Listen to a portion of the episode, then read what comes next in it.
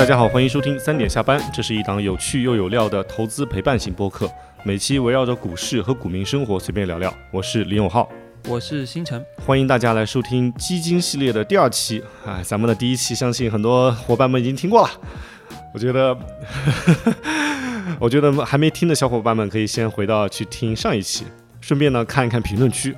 哎呀，我们那个评论区啊，简直成了比惨大会了。我们今天就先把评论区的一些惨状啊，给大家汇报一下，让安抚一下大家的心灵。这两天我估计大家也不太好过啊，最近跌的又比较厉害。我们就不具体来每一条都列了啊，我们来列一列这个最惨的几个。我觉得上一期的评论区当中，我特意挑选了三个最，就是最有代表性的评论，分别是套的最久的。亏的最多的和怨气最大的，星辰，你先念一下套的最久的这位朋友的 他的他的话。好，这位朋友叫 Corey 啊，然后他说呢，是一五年买的基金，也就是刘格松的出道基金，买了快十年了，还亏百分之二十。他说也就二零年的时候回过一次本，只求保本出来。哎呀，十年啊！真的人生有几个十年啊？这个想想真是太可怕了。买了一个东西十年还没回本，我不知道有没有还有其他的小伙伴套的比他还久了。在此对这位 Corey 兄弟感到啊，我也不知道怎么安慰你了，确实很很难受。另外一位就是亏的最多的和怨气最大的，哎，我结果发现这两个之最竟然凝结在了一位伙伴身上，这个 ID 叫《肖申克的锤子》，这这位伙伴。他是怎么呢？他是二一年的十万块钱，现在亏的只剩四万块钱了，相当于亏了百分之六十。所以我觉得从比例来说，应该是亏的最多的。有没有比百分之六十亏的还多的？那也很少。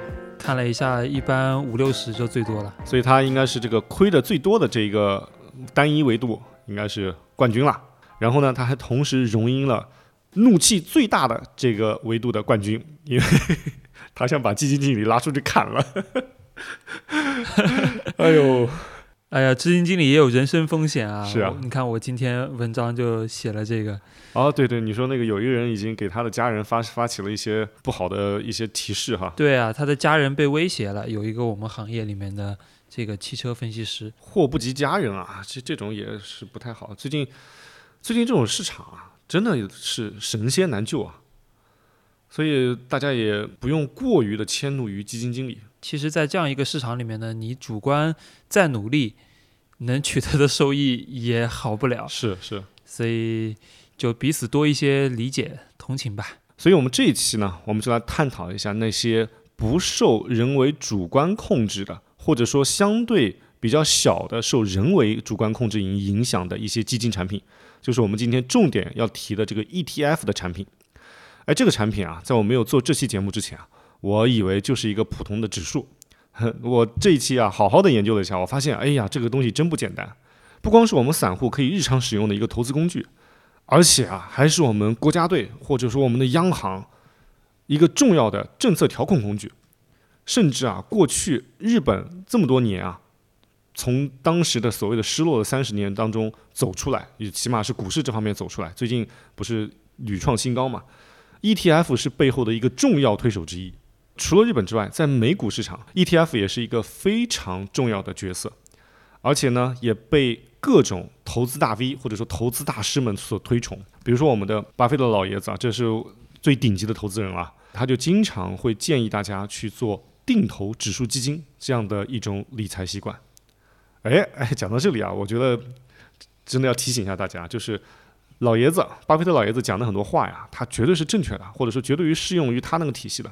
但是呢，咱们一定要注意啊，橘生淮南则为橘，橘生淮北则为枳。你定投美股大斯达克，定投这么多年，那你确实是爽歪歪了。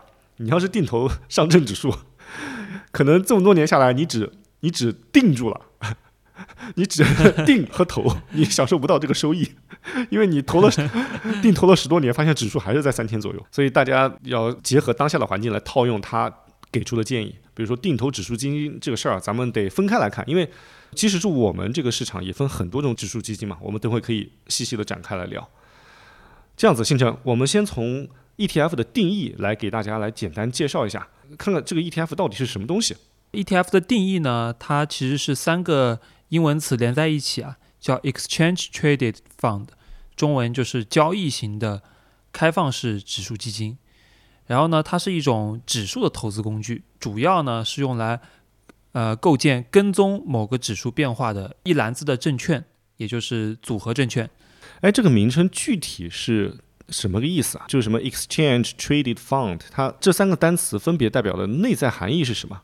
好，那我就拆开来说哈。第一个是 exchange，也就是交易型。那 ETF 呢，它可以像股票一样，在我们的这个二级市场里面自由买卖，就它是随时可以公开交易的，而且流动性呢，大部分还可以。然后第二个呢，是它是这个指数，它是一个呃指数基金，那它就是追踪，一定是追踪某一个指数的啊。然后最后呢，它又是这个基金产品。对吧？基金产品呢，它还可以在一级市场去通过啊申购赎回的方式去进行这个交易。那这个 ETF 产品啊，是从哪里起源呢？它又是经历了怎样的发展过程，才到了今天？因为我自己在查资料的时候，发现今天它已经是非常非常大的规模了。对，它最早呢其实是起源于一九七五年，当时美国有一家大公司叫先锋基金，啊，他们最早发了一个指数投资信托。然后这个产品呢，跟踪的就是大名鼎鼎的标普五百指数，啊，但是呢，这还不是第一支 ETF，它只是一个 ETF 的雏形。后面呢，又到了一九九三年，当时的美国证券交易所呢，正式推出了第一支 ETF，它也是跟踪这个标普的，叫啊标普存托凭证。然后呢，直到今天啊，其实 ETF 已经占有很大的全球啊资本市场里面的一个体量了。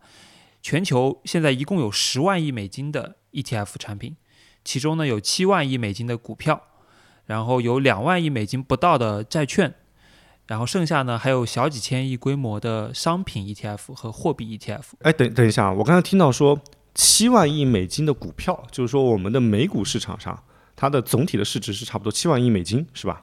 啊、不是，是追踪权益的，也就是追踪股票指数的 ETF，一共有七万亿美金。意思是说，十万亿美金当中，其中有七万亿是追踪权益类的，然后两万亿是关于债券类的，哦，剩下可能小几千亿是关于商品和货币的，哦哦，是这样的一个分布哈。那我们 A 股市场上 ETF 它是什么时候开始成立的？我整体看下来呢，就咱们国家的 ETF 发展比美国慢个十几年啊。美国是九三年第一支，我们呢是零四年成立了第一支 ETF 产品，叫上证五零 ETF。啊，它至今呢仍然还是这个规模前三的一个 ETF 产品。然后从规模的角度呢，啊，我们刚刚提到了哈，全球是十万亿美金的 ETF 体量，那么我们中国一共是两万亿人民币不到，现在啊，所以我们现在占全球的比重其实还挺小的，大概也就只有一个百分之三左右的水平。呃，然后在我们这个现在的所有的基金产品里面啊。ETF 的比重大概是百分之六点五，啊，还不到百分之十，也就是目前呢，大部分的基金产品仍然是主动管理型的，也就是有一个基金经理根据他的这个阿尔法，然后来进行这个调仓，而不是说跟踪某一个指数。哎，为什么我们 ETF 它占所有比基金的比重那么的小，连百分之十都不到？哎，是啊，这里就取决于一个。很重要的点叫做市场的有效性啊！巴菲特为什么当时呢？他也比较推崇大家说去投资这个指数基金，也就是 ETF 呢？他是觉得美股的市场已经很有效了，那基金经理呢很难凭借你个人的啊领先市场的认知创造超额收益，所以你就不如去买那个呃指数嘛，对吧？当然你可以买大盘指数，也可以买某一个风格的主题的指数，但是呢。其实，在中国这片市场啊，这个市场有效性还很弱，它是一个比较无效的市场。我们从一个数据就可以看出来，啊，我们去看一个叫中国股基指数，也就是它的指数样本呢是所有的主动管理型基金，啊，然后呢，它从零四年到二三年，它其实相对于中证八百指数，它有百分之六百六十的超额收益。哇塞！也就是说，多赚了六点六倍。如果你从你同样是一个零四年，对吧？你是一个这个有一笔钱的人，然后呢，你 A 选择你是去平均的去买这个中国的主动基金产基金经理的产品，然后选择 B 是你去买这个指数，那么呢，你前者能多赚六点六倍啊，其实还蛮多的。也就是说，确实我们中国的基金经理放在这个十几年的这么一个历史的样本里面，它是创造超额收益的，是多赚了不少钱的啊。所以这让我想起了上一期咱们这个节目的评论区，还有人，还有一些听众说我们竟然去帮基金经理说话。其实我们真的不是故意的去帮他们说话，他们的工作压力大，或者说他们的一些苦衷也是客观存在的。然后他们现在业绩不好呢，也是有一些客观的因素和市场的影响。就像星辰有一条评论的回复说，就没有任何一个基金经理他是一开始想把你的钱亏掉了，他们都还是有美好的理想和和愿景的，只是嗯，事实可能不尽如人意吧。但是从你刚才的数据来看，就是把时间拉长来看，基金经理还是创造了超越于市场的一个一个收益的。对，从过去来看是这样，未来咱们说实话也不知道。就以近几年整体的表现来看，我觉得未来真的真的不太清楚。而且现在我们发现，好像主动型的基金产品已经不再是各个基金公司开始主推的了，他们都开始推各种各样的 ETF 产品。啊，一方面是主动基金卖不动了，然后呢，ETF 呢其实也是现在咱们国家比较鼓励去推出的一种方式，去承载居民的这个财富转移，因为它相对来说不太会暴雷的可能性还是差一点吧。呃，我在做这期节目的时候搜了一下关于目前股票型 ETF 的一个大概的一个介绍。目前呢，我们市场上的股票型 ETF 啊，大致啊分成三个品类，一个叫宽基 ETF。一个叫行业主题 ETF，一个叫策略主题 ETF。那宽基就是相当于宽泛的一个指数，比如说像沪深三百这样子的。那行业主题的，那就比如说你针对于某些行业，什么消费啊、白酒啊、什么医药啊这些，就专门来来弄一篮子的股票来组成一个 ETF。另外一个呢叫策略主题，比如说我们之前提到的，类似于你你想买一些高股息的。那买高股息，咱们之前节目不也提到吗？有三大陷阱啊，这个具体咱们就不再赘述了。呃，有兴趣的可以回去听一下。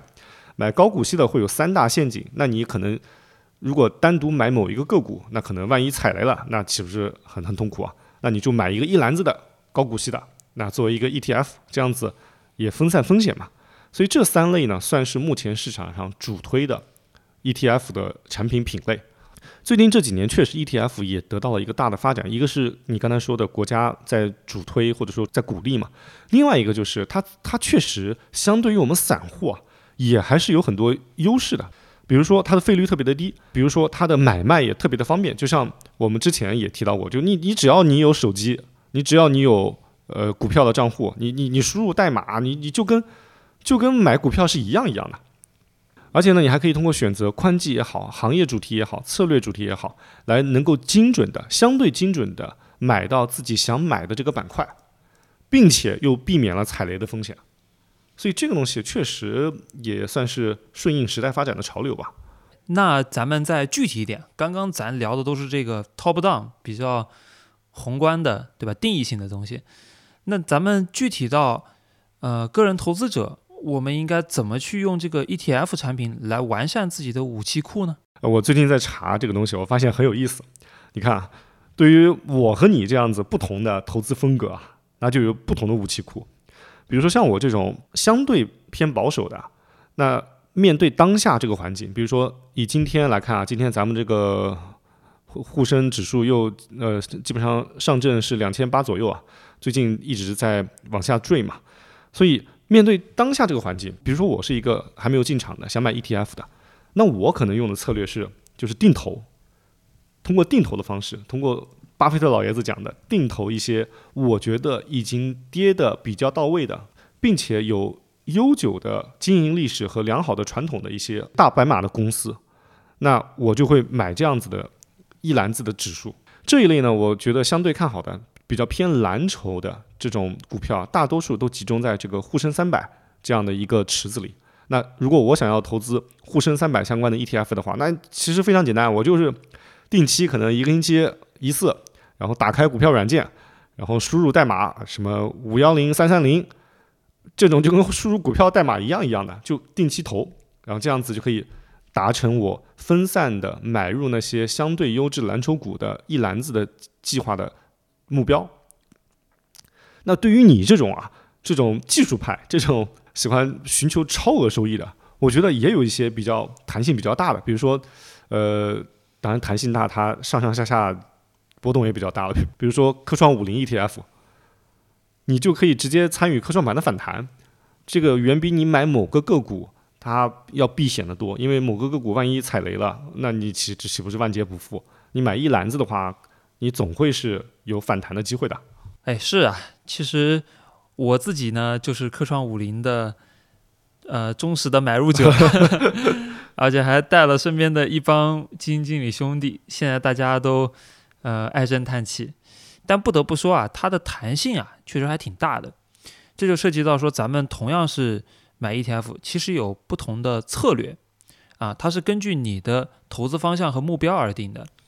啊，比如说呢，像我比较喜欢搓波段，那么呢，我一般就会选一个，哎，这个 E ETF 科创五零，哇，跌的贼多贼快，那时候抄进去，然后一个反弹就跑了，对吧？然后但是呢，有一些人呢，他不喜欢频繁交易，啊，他可能就每个月工资我拿一部分来定投，啊，那这种他可能就不太喜欢这种弹性，呃，弹性就是上蹿下跳，弹性比较大，他可能就喜欢那种长期来看。啊，更稳健的，比如说你像这个沪深三百或者这个上证五零的，嗯，所以 ETF 对于个人投资者确实是一个蛮好的工具。我在做这期节目的研究的时候，发现它不仅仅是个人的好工具，而且还是整个国家队的好工具。因为在搜相关 ETF 的资料的时候，出现最多的一个经典的案例，就是日本的央行如何通过购买 ETF 来把日本股市拉出那么多年的泥潭呢。哎呀，这个真是一个波澜壮阔的史诗一般的一个过程。哎呀，这个日本咱们都知道嘛，这个失落了二三十年，它是怎么扭转这样一个那么大的一个信心的低潮的呀？这个东西就说来话长了。你要是真的把它的来龙去脉讲清楚，你要从日本当时怎么从战后慢慢的崛起。后来呢，又怎么什么广场协议？后来他又怎么经济衰落？一系列太长了。但我们这次简单来讲，日本央行是怎么来把这个 ETF 来买出日日本股市的牛牛市的？首先，我们要强调一下，就是虽然金融市场大家的普遍的一个信仰就是市场它有它自己的规律，那涨跌可能是由市场自己去决定的，它自己也会自动的调节。但是呢，这个只是一个理想的一个状况。我们发现世界上没有任何一个国家。它是完完全全不操纵，或者说不不去通过政策力量干预市场的。其实，那被我们称为相对最自由的金融市场，那就是美股市场。那操纵的痕迹可可太强了。你看美联储每次的一讲话，那市场都上蹿下跳的，这不就是一个典型的政策影响市场的案例吗？还有当年，呃，疫情刚刚来的时候，那美股连续熔断。那当时美联储就立刻出政策，然后无限的去买买股票，才把那个当时那几次熔断给它给它止住，这这个信心才企稳，才后来才慢慢的走出一个正常的趋势。这些呢都属于正向操纵的一个一个案例。所以日本央行它当时的买入，我觉得也是一个正向的一个引导。讲到日本央行的买入啊，这个东西又会引出一个在政治经济学领域很有名的一个词，叫安倍经济学。是安倍晋三是他们有一任的总理，他先是在零六年呃做了第一任，后来在二零一二年又担任第二任，呃，那后来他就是遇刺了嘛。但是这个安倍经济学，他的当时的一些主政的一些政策，其实确实是切实影响了日本这么多年的经济的发展。这个安倍经济学主要体现在哪些方面呢？具体来讲就是三个，一个是货币政策，一个是财政政策，一个是叫结构性改革。再具体来讲，就是叫量化宽松的货币政策、灵活的财政政策和结构性改革。那具体包括哪些东西呢？我们先从后面来讲，最后来讲这个货币政策，因为跟我们的股市是最相关的。那结构性改革就是主要就是一些促进民间投资的一些举措，然后呢，呃，宣传促进女性就业的一系列政策，然后推进企业统治和改革的一些政策，就相当于来激活你的经济活力。比如倡导创立一些经济特区，或者说吸引一些外国的技术、人力资源还有资金来过来招商引资嘛。通过这些举措来激活日本的经济活力。然后灵活的财政政策是什么意思呢？就是短期内实施扩张性的财政政策。讲到这里啊，有一个非常有意思的现象，就是在当时啊，就是在十年前的日本，我们经常不是听到什么所谓的平成废宅，所谓的丧文化嘛？哎，那个时候的日本的青年啊，其实跟我们现在有些状况是很像的。比如说，你看我们现在虽然股市很差，对不对？但是我们的存款的余额是创了新高的。在当时，日本的国民的存款的状况也差不多。就总结来说，就是大家都不敢太花钱，都在银行里存着。哎，这个时候日本政府就想，哎，居民部门有那么多存款，对不对？居民部门不加杠杆，是不是？那我作为财政部门，我就我来帮你加杠杆，就相当于你居民不敢花钱，不敢借钱。我来，我作为政府来帮你帮你花钱，所以呢，他们就加大了很多基础设施的投入啊，而且呢，像比如说还做了很多补贴啊，来减少某些变化对于民生的影响，比如说油价，因为你知道日本是一个石油的纯进口国嘛，那油价一波动一涨的时候，那人民的体验是很很差的，所以他通过财政方面，就相当于国家出钱来进行补贴，让油价处在一个相对稳定的位置，那这个东西呢叫灵活的财政政策，最重要的一点就是叫量化宽松的货币政策。哎，这个货币政策啊，这个量化宽松，也就是所谓的 QE，日本啊算是这个政策的一个鼻祖啊。它基本上从两千零一年的时候就开始做这相关的实验，然后在安倍晋三那第一次上任的时候，他已经开始往这个方向去走了。在他第二次上任的时候，就会开始大张旗鼓的来鼓吹这个政策，而且呢，他还调任了一个非常有名的一个央行行长啊，叫黑田东彦。而这个央行行长在日本的最最近十年可是非常举足轻重的一个位置了，基本上是他一手推进了 日本股市的长牛。它具体包括哪些举措呢？简单粗暴的来讲，就是一个字买，就是下场去买 ETF，呃，然后变相的去下场把日本的股票给它买了。我们在此可以看一个数据啊，就是二零一零年开始，日本央行就开始购买 ETF 了，在二零一二年的时候，将购买额度从一点四万亿日元。上调到一点六万亿日元，在二零一五年的时候，以每年三万亿日元的速度购买 ETF，在二零一七年的时候，额度提升到六万亿日元，二零二零年的时候，额度增加到了十二万亿日元。那你看，从二零一二年的差不多一点四万亿左右，到二零二零年的十二万亿，相当于在快十年的时间内，它的购买额度提高了十倍。其实那个。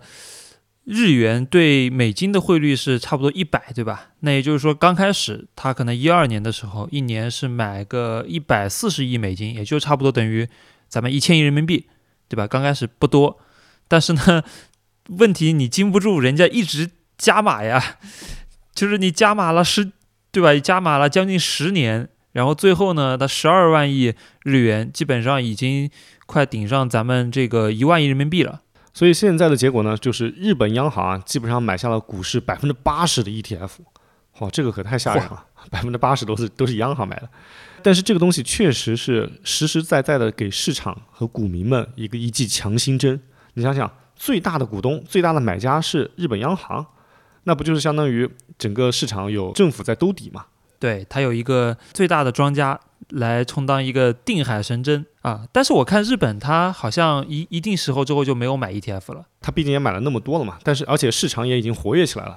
但是市场现在又有新的担心了，就是你们日本央行买了那么多 ETF，那你什么时候卖呢？什么时候退出呢？现在这个问题又又成了一个新的悬在日本股民头上的一个达摩克里斯之剑了，就不知道他什么时候退出。那我在想，他是不是非得必须要退出呢？那如果这个公司或者说这个股票，就整个大盘它在持续的发展向好，那就像我们买股票，这公司发展越来越好，我们长期持有呗，它不一定非要全部退出啊。所以这个东西，我觉得可能也是大家的一个新的担忧。关于他们什么时候退出，退出后对市场有什么样的影响，以及他们是不是真的要退出，有没有这个必要退出，我还没有仔细的思考，或者说没有思考出一个结果。哎，如果有对这方面研究比较深入的听众朋友们。可以给我们留言指导一下我们。其实浩哥啊，我前几天还看了一篇文章，就在讨论这个问题。就是，嗯，其实全球每一个政府，基本上它股票市场发展壮大的，都会做过这样的动作。央行本身放水去买 ETF 这件事情，没有任何的阻碍，它甚至没有任何的上限，对吧？但是呢，它要考虑的其实很多时候是一个后续的问题，比如通过 ETF 把股票市场给买上去了。但这个过程中，国民的财富是怎么样分配的，对吧？哪些人是得益了，哪些人是受害了？呃，是不是会有一些人他就习惯了这样一种资本的持续的泡沫，然后他就不需要通过劳动也可以去就躺平了，对吧？我觉得其实咱们啊，咱们政府呢，他考虑的其实是一个很综合的问题，很多时候是要涉及到分配，所以说我是感觉啊，最好就是咱们养老金还是能多入市一些。因为养老金是每一个人在里面都有一份，那你养老金多投入股市，也就是说每一个啊居民，每一个我们的国民，他都跟股市有更多的关联。嗯，是的，是的。啊，那其实是有利于这样一个啊市场去健康发展的，因为你只有足够多的利益在这里，足够人去关心它，它里面有一些制度，才能够不断的去改革，去变得更好。你刚才在讲关于分配这个问题的时候。呃，会不会因为它股市一直涨，或者 ETF 一直涨，导致某些人丧失了奋斗的动力？哎，我当时立刻就想到这个万恶的纳斯达克市场，它就是一直涨。你说在这种市场里，还有谁会想着努力奋斗呢？所以我觉得，全世界的投资者应该把纳斯达克的指数打下来，打得像我们一样，让他们，让他们也体会一下艰苦奋斗的快乐。啊，习惯过苦日子。嗯，对啊，哎呀，我们真是自虐惯了，过过惯了苦日子，都不知道，都想象不到他们这样天天涨是什么样的感觉。讲一讲美股市场上的 ETF 的发展吧。啊，美股呢，就刚刚提到嘛，是九十年代出现的，也就九三年，啊，九三年当时第一支标普五百的 ETF，然后呢，呃，推出之后十年之后呢，它就大概到了一个啊总基金体量的百分之三，也就是一千五百亿美金。然后二十年之后呢，到了百分之十一的比重，两万亿美金。然后呢，再到最近呢，其实它已经到了百分之二十一的比重，也就是说五份这个基金里面有一份就是 ETF，在美国是这样的啊，所以它还蛮普及的。然后总额呢是达到了七万多亿美金啊，也就是说它占了全球十万亿美金的盘子的百分之七十多。那这么大的盘子，它里面的 ETF 主要有哪些类型构成啊？它的基础肯定是宽基类嘛，指数型，就像标普五百、像道琼斯这种。但呢，其实最近这些年，啊，大多数新的这个资金流都是流向了所谓的创新型产品。啊，创新产品，比如说就是像刚刚咱们讲的类似行业型的基金，啊，然后呢，呃，策略型的基金，对吧？然后呢，美国它这块确实比咱们啊要发展的更。多元化一些，有很多我们这边都不敢想的产品。啊，比如说呢，之前就有个大哥告诉我说，半导体周期要来了，应该去不应该买中国的半导体 ETF，应该去买美国的三倍做多半导体。啊，然后那个是跟踪费城半导体指数嘛，但是呢，它有一个三倍的杠杆，但是呢，我得专门提醒一下，就是这种美美股这种杠杆型的 ETF 特别多。啊，它其实你要去想一想，这个杠杆为什么？它能给你，对吧？不会有免费的午餐，它能给你提供这个杠杆，那意味着你其实承担了一部分的成本，我们也叫行话叫磨损啊。就比如说这个半导体指数涨了百分之十，对吧？在一年里面涨了百分之十啊。按理来说，你三倍杠杆做多应该是百分之三十，但实际上你往往拿到手你就只有百分之二十五啊。这五个点就是你加杠杆的一个成本啊，所以。也我觉得大家去配置这种国外的杠杆型 ETF 的时候，一定要小心一点啊！就美国其实做的非常的细致，有一些你在国内你都想象不到的，比如说有一个叫恐慌指数三倍做多指数，叫那个 VIX 啊，在二零二零年的时候很火，当时熔断嘛，然后全球恐慌情绪达到极致，哇，美股已经四次熔断了，巴菲特说他都没见过，对吧？然后当时那个 VIX 我记得就翻了这个好像是十倍多吧。当时我，而且我身边的中国人很多都在买这个 VIX，啊，然后说怎么怎么好，啊，但是呢，我看的 VIX 这个长期来看啊，这个可能是因为杠杆三倍的原因啊，当然也有可能本来恐慌指数这样一个东西它就是长期看往下的，啊，所以它这个长期表现啊确实是呃不尽如人意。但是呢，这种创新型产品呢，一般来讲它都会有比较大的弹性啊，就是我们说的根据你的策略。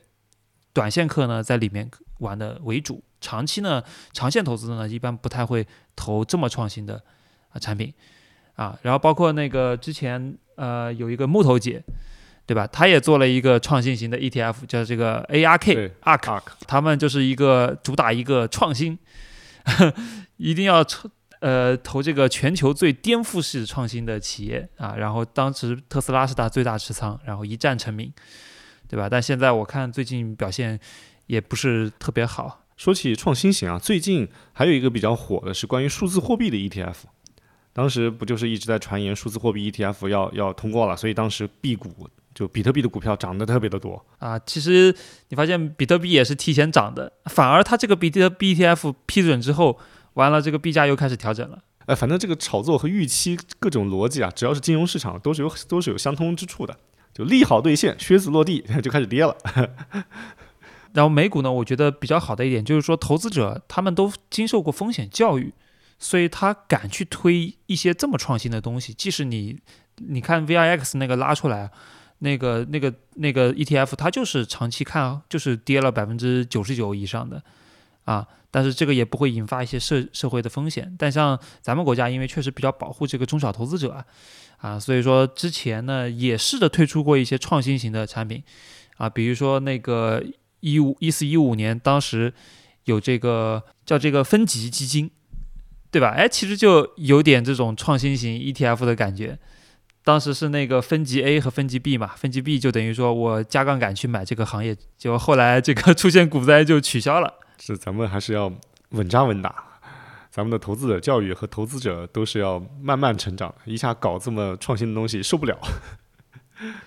是嗯韭菜也要慢慢培养，培养。不能一茬儿割尽了。那美股的指数基金啊，它从一开始成立到后面大发展，这个过程当中有没有什么标志性的事件来加速了它的发展呢？我记得好像以前巴菲特是不是有个什么还蛮有名的故事，就是关于 ETF 的。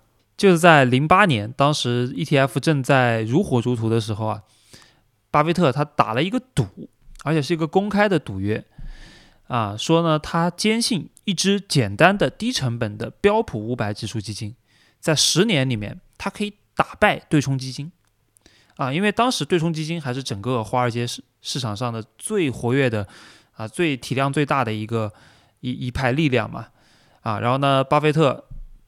他愿意跟任何人对赌啊，然后赌注呢是一百万美金，捐赠给那个赢家指定的慈善机构啊，他就公开打了一个赌，所以看起来还挺有意思的啊。就是巴菲特好像这老爷子啊、确实他好像不是很喜欢那种对冲基金那种搞法。而且他的赌约是你们任何人参与都可以，就意思是说你们都不行。对，你们都来，对，放马过来。我我是老了，我我不拿自己基金跟你们比，但我拿一个大家都能买的，对吧？大盘股的这个指数跟你比，你们敢不敢啊？结果还最后呢，呃，不知道有多少人应征啊，但反正是有一个叫西德斯的这个基金经理应征了，啊，他这个之前管理业绩也是不错。结果碰巧啊，他们是这个零八年初打的这个赌啊，零八年就是全球金融危机。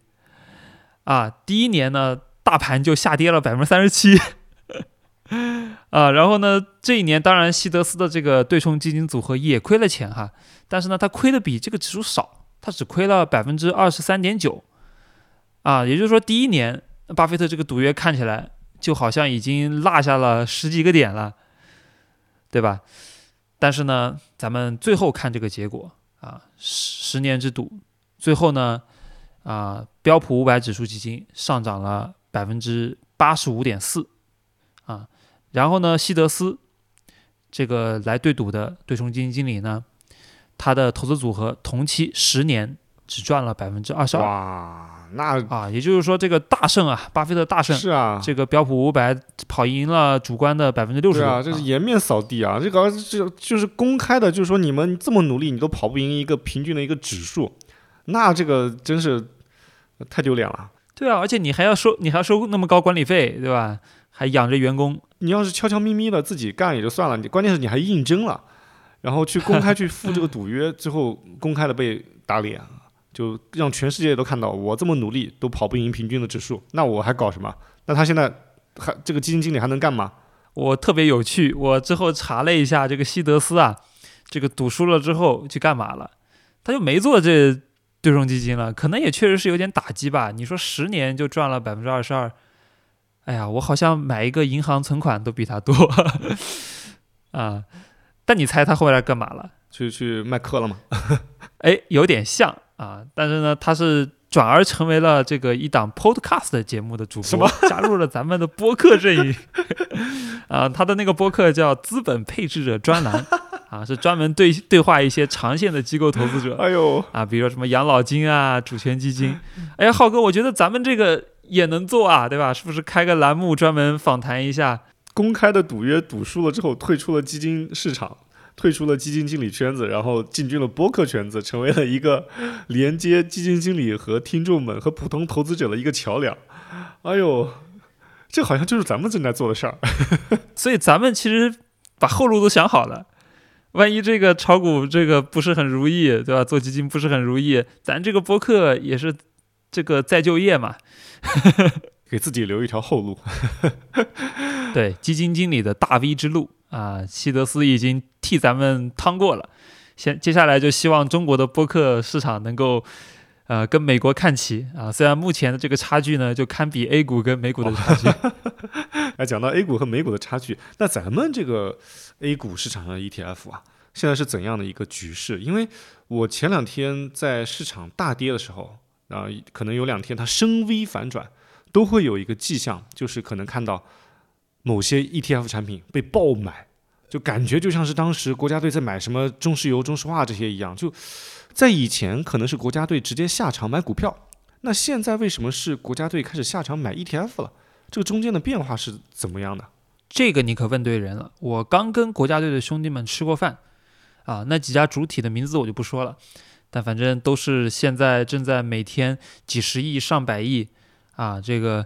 入场护盘的兄弟们，大哥啊，这些大哥，我好好跟他们喝两杯。然后大哥们怎么说呢？大哥们就说他们基本上不太能买股票啊，你可能就像什么四大行之类的可以，但四大行这种也高了啊，所以他们现在大部分呢都是买 ETF 啊，为什么呢？就是它主要呢是为了一个合规啊，因为这种国营机构呢，它管理的这个可是所有纳税人的钱，对吧？是咱们这个国家的国本啊，那是。不能亏的，对吧？啊，不仅不能亏，而且你就算赚钱了，你可能还得解释说你当时啊为什么做的这样一笔操作啊。他们由于很大的工作量是要去跟审计解释啊，所以买 ETF 这点比较好。第一呢，它不不用买个股，所以它防止了有利益相关。啊，是不是你这个股票被套了，所以你你让这个基金，你让这个国家队出手，对吧？去救。第二点呢，是他不用去费力去解释说为什么没有在最高点抛出。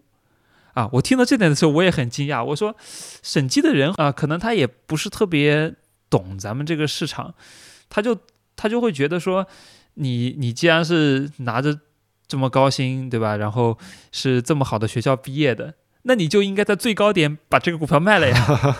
你为什么总是卖不到最高？这个审计的问法跟我妈妈的问法是一样一样的。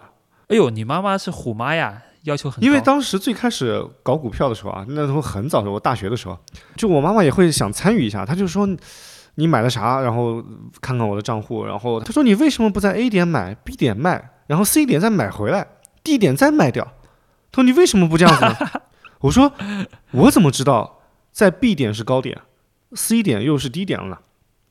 然后我妈说了一个让我匪夷所思的话，但是我觉得应该大多数妈妈或者说大多数的非专业投资者，就像你刚才提到的那些大央企的审计，可能都会问类似的问题。她说：“你看这个图上不都显示出来了吗？”我说：“妈，这是因为你从今天往昨天看，你从现在看过去，你感觉都显示出来了。那你把这个图来，你看我我我用手把那个图给它挡上。”你看我把这个图挡上之后，你看看是不是你就不知道后面诶哪一个点是高，哪一个点是低了？你知道我妈这时候发生了什么事吗？她说怎么看不到？来，她就是硬生生的把我手拿开，这不就又看到了吗？然后我说那你怎么看明天呢？那如果这个没有这个图呢？然后她好像说不出话了，但是呢，她还是会责怪我为什么没有在 A 点把它买了，B 点把它卖出，C 点买回来，D 点又卖出，她还是觉得我应该卖在最高点。就这个这个可能就像审计去责难那些国家队的操盘手一样啊。然后呢，除了这个合规的原因啊，其实还有一个次要的原因，就是能够让流动性去雨露均沾啊，因为股你想，咱们现在市场已经很大了，五千多只股票，那么呢，它它不可能说你同时买五千只嘛，而且你买五千只，你怎么去分配这个比例，对吧？这都是有很多很麻烦的事情。但是你买 ETF 很简单，你一买 ETF，对吧？几至少几十只、几百只股票，你就等于同时买进去了，啊，你你像当时那个一五年啊救市的时候啊，股灾救市的时候，就出过一个让大家觉得很恶心的事儿。就当时也就是嘛，是这个汇金跟正金，大概是一五年的时候，一共买了一点二万亿吧，啊，后面到这个二零二零年才解操，啊，然后当时他怎么救的呢？当时呢，他可能经验也不足，他就说我就买这个最大的股票，对吧？然后是这个大家最关注的股票，就是中国平安，啊，而且也是他们比较了解的嘛，因为都是很多也都是险资。啊，然后呢，中国平安最多有一天，他直接买到涨停板，买了六百亿，就天量成交。你想嘛，你能想象几百亿就怼一个股票，指数是红着，个股呢，个股被抽干了啊，因为你其他股票也不碰嘛。然后呢，其他股票它就出现这个流动性的风险了，哎，其实就跟咱们现在就有点像，呃，小票就被抽干了。所以呢，我是觉得呢，呃。咱们监管肯定也在进步嘛，应该也会考虑到这一点。至少如果出现流动性的风险的时候，啊，它是应该用啊雷霆万钧之势去解除这个风险，啊，然后让它进入一个正常定价的状态嘛。那现在对吧？我们也有一些可能啊偏小股票的一些 ETF，啊，也有一些呃某个行业的，那他可以选择的工具就更多了。哎，但是我还是有个问题啊。他是怎么通过买 ETF 来做到对市场上的股票雨露均沾的？它是怎样一个过程？你以为你买 ETF 还是买基金啊？然后他这个基金又怎么钱出来去买股票？啊，我理解呢是这样的，就是呢国家队呢，他比如说买入这个沪深三百 ETF，然后呢有买就有卖，他当买入的时候呢，其实就是有一笔资金就释放出来了啊，那这笔钱呢卖掉了。沪深三百 ETF 之后呢，他可以选择啊离场了，我就持币，对吧？他也可以选择去买别的 ETF 和股票，但总归来讲呢，它是一个增量啊，对它对于别的股票和 ETF 是增量，那也就是说国家队一直买 ETF，它就是不断去释放这个流动性，就给这个整个整个市场了啊，它就像一一个石子扔进这个水面，然后波纹就就这个荡漾开了。啊，你可能卖了那个沪深三百 ETF 的人啊，他大概率啊，可能刚开始他也是去买那个沪深三百的股票，啊，因为他本来就看好这个东西嘛，然后他他卖了这个 E ETF，他还是想做这个方向的配置，但是呢，他也有可能去配一些这个波纹外面的，比如说啊，再买一些中证两千的股票。哦，这样子啊，呃，看来 ETF 确实是国家队救市和保护市场的一个重要工具啊。哎，我做完这一期的研究之后，发现 ETF 真的还是一个蛮有意思的东西。你看，它对于个人投资者，它既是一个呃过渡型的产品。比如说，你是一个小白的投资者，当你想成为一个成熟的股票投资者的时候，那成熟的股票投资者，你至少要自己去选股吧。那选股其实是一个还蛮复杂的一个话题。